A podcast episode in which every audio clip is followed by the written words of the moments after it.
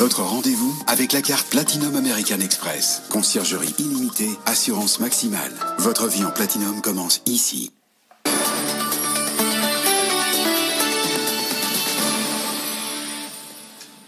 Il est 18h30, c'est mieux si je retrouve mon micro. Bonsoir Faiza Younzi. Bonsoir Adish, bonsoir à tous. On commence par un sujet très important, celui de la sécurité sociale. Le budget 2021 vient d'être définitivement adopté à l'Assemblée nationale. Un projet de loi qui provisionne notamment un milliard et demi d'euros pour l'achat de, de vaccins l'année prochaine. Un milliard et demi d'euros. Thomas Asportas, est-ce que cette somme va suffire pour indemniser, pour immuniser les Français Alors d'après le gouvernement, avec un milliard et demi d'euros, on pourrait vacciner l'année prochaine 35 5 millions de Français, c'est-à-dire la moitié de la population, et se rapprocher ainsi de l'immunité collective. D'après Bercy, le coût complet d'une vaccination par personne, c'est 43 euros, en incluant deux doses. L'exécutif a établi ce chiffre en s'appuyant sur les coûts des vaccins administrés aujourd'hui, comme celui contre la grippe. Mais pour de nombreux économistes de la santé, vacciner une personne contre la grippe coûterait bien plus que 43 euros. D'après leurs calculs, l'achat de deux doses, l'approvisionnement, le stockage, les stands de vaccination et la rémunération des médecins, bien sûr, coûterait plutôt au total 70 euros par personne. Du coup, immuniser 35 millions de Français reviendrait ainsi à 2 milliards et demi d'euros. Bercy répond que la provision Covid dans le budget de la Sécu est une estimation et que de nombreux paramètres clés comme le coût et le choix des vaccins ne sont pas encore tranchés. Le gouvernement se dit prêt, en conclusion, à rallonger l'enveloppe autant que nécessaire. Merci à vous, Thomas. Et d'ailleurs, le laboratoire Moderna accélère et demande aujourd'hui une demande d'autorisation de son vaccin anti-coronavirus aux États-Unis et en Europe. La FDA et l'Agence américaine du médicament doit réunir son comité consultatif le 17 décembre prochain et pourrait donner son feu vert dans la foulée.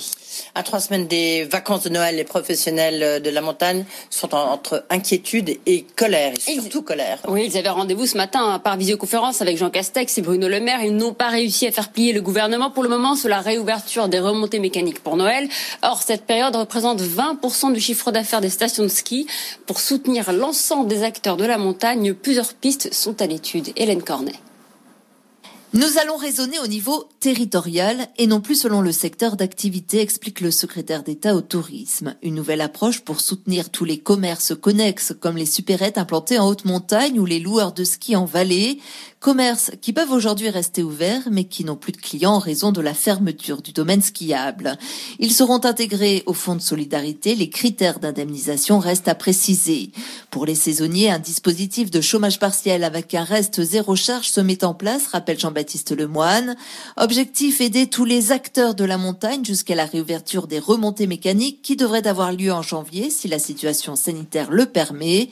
Le ski, ce sont 250 stations, 10 milliards d'euros de retombées, 10 millions de touristes et plus de 120 000 emplois directs.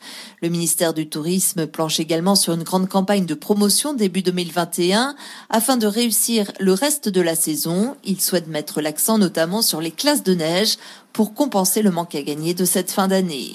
Les professionnels de la montagne se mobilisent. Plusieurs manifestations ont eu lieu aujourd'hui dans les villes et stations de montagne pour protester contre cette fermeture de remontées mécaniques. Une autre mobilisation est déjà prévue le 3 décembre prochain à Paris et en station. Faut-il ou pas reporter les soldes? Des commerces non essentiels ont pour ouvrir des samedis leurs portes, mais certains, notamment la Fédération des petits commerces, veulent du temps pour écouler leur stock au meilleur prix. Les soldes doivent en effet démarrer dans cinq semaines, le 6 janvier prochain. 18h36, on parle la, des marchés qui exposent avec la Bourse de Paris qui a connu un mois exceptionnel. Plus 21% de progression, le CAC 40 signe son meilleur mois en 30 ans. L'indice est porté par l'espoir de vaccins disponibles dès la fin de cette année. Mais pour Eric Lewin, rédacteur en chef des publications Agora, il faut s'attendre à des corrections dans les prochains jours. Il y a quand même beaucoup, beaucoup d'optimistes sur le marché qui vous disent qu'on a toutes les raisons de monter avec euh, ces indicateurs sanitaires qui sont de mieux en mieux, avec les indicateurs économiques, on a vu ce matin en Chine, qui sont très bons, mm. avec finalement les résultats des entreprises américaines qui sont euh, ressortis en, en, en, hausse, je crois, de, de, plus de 27% sur le troisième trimestre. Bref, il y, a, il y, a, toutes les raisons de monter. Mais vous savez, ça me fait penser euh, le sentiment aussi, le, le sentiment qu'on avait Bertrand et moi sur Danone la semaine dernière. Vous vous rappelez qu'on avait commenté Danone et on n'était pas du tout chaud sur le, sur le titre. Et moi, je vous avais dit, mais attention, il y a tellement de baissiers que finalement, hum. Danone peut nous réserver une bonne surprise. Quand vous regardez sur la semaine, euh, Danone fait plus de 6%. Ce que je veux dire sur le CAC 40, c'est que moi j'ai vraiment le sentiment que là, on est quand même parti pour des prises de bénéfices, ce qui n'entrave pas du tout la, la, la, la, direction haussière, puisque je pense que si tout se passe bien en termes de vaccins, on devrait aller vers les 6000 points au cours du premier semestre 2021. Mais là, au vu des performances, au vu des hausses, hein, mm. je regardais le CAC 40, Renault plus 60%, Société Générale plus 50%, je pense, et j'en finirai, on a besoin de respirer sur ce marché. Et on finit ce journal, Faiza, avec l'une des plus grosses fusions de l'année. Euh, une fusion à 44 milliards de dollars, c'est la somme qui est mise sur la table le géant boursier S&P qui gère la cotation de S&P 500 pour racheter l'éditeur de données financières IHS Market.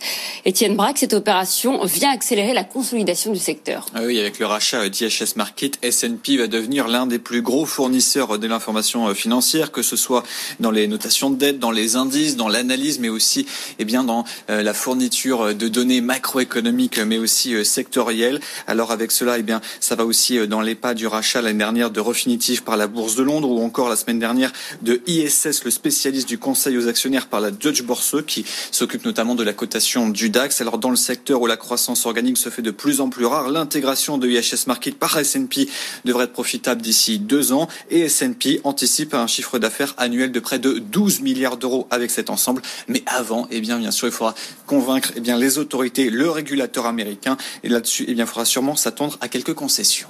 Merci à vous, Étienne. Alors après Media One, nouveau projet pour Xavier Niel et Mathieu Pigas qui forment un nouveau trio, cette fois-ci avec Moël Zouari, actionnaire de référence de Picard. Les trois hommes d'affaires veulent créer un acteur européen de la consommation durable, alternative et responsable. Dans cette optique, ils lancent leur société M2X Organique sous forme d'un SPAC dans quelques jours à la Bourse de Paris pour lever 250 millions d'euros. Merci Faiza Younzi, on vous retrouve à 19h30. Tout de suite, c'est l'alerte le Chypre. À la mi-journée, faites le point sur l'actu du jour sur BFM Business. Guillaume Paul convie spécialistes de la rédaction et experts des différents secteurs pour décrypter toute l'info éco et business. Et à 12h30, 60 minutes business vous accompagne dans la relance en répondant aux questions que vous nous posez sur BFM Business avec vous at bfmbusiness.fr et en donnant la parole aux entreprises qui ont besoin de recruter pour réussir. 60 minutes business présenté par Guillaume Paul du lundi au vendredi, midi 13h sur BFM Business. When everyone is on the same page, getting things done is easy. Make a bigger impact at work with Grammarly. Grammarly is your secure AI writing partner that enables your team to make their point and move faster. You can even save time by going from spending hours editing drafts to just seconds. Join the 96% of Grammarly users that say it helps them craft more impactful writing. Sign up and download Grammarly for free at grammarly.com slash podcast. That's grammarly.com slash podcast. Easier said, done.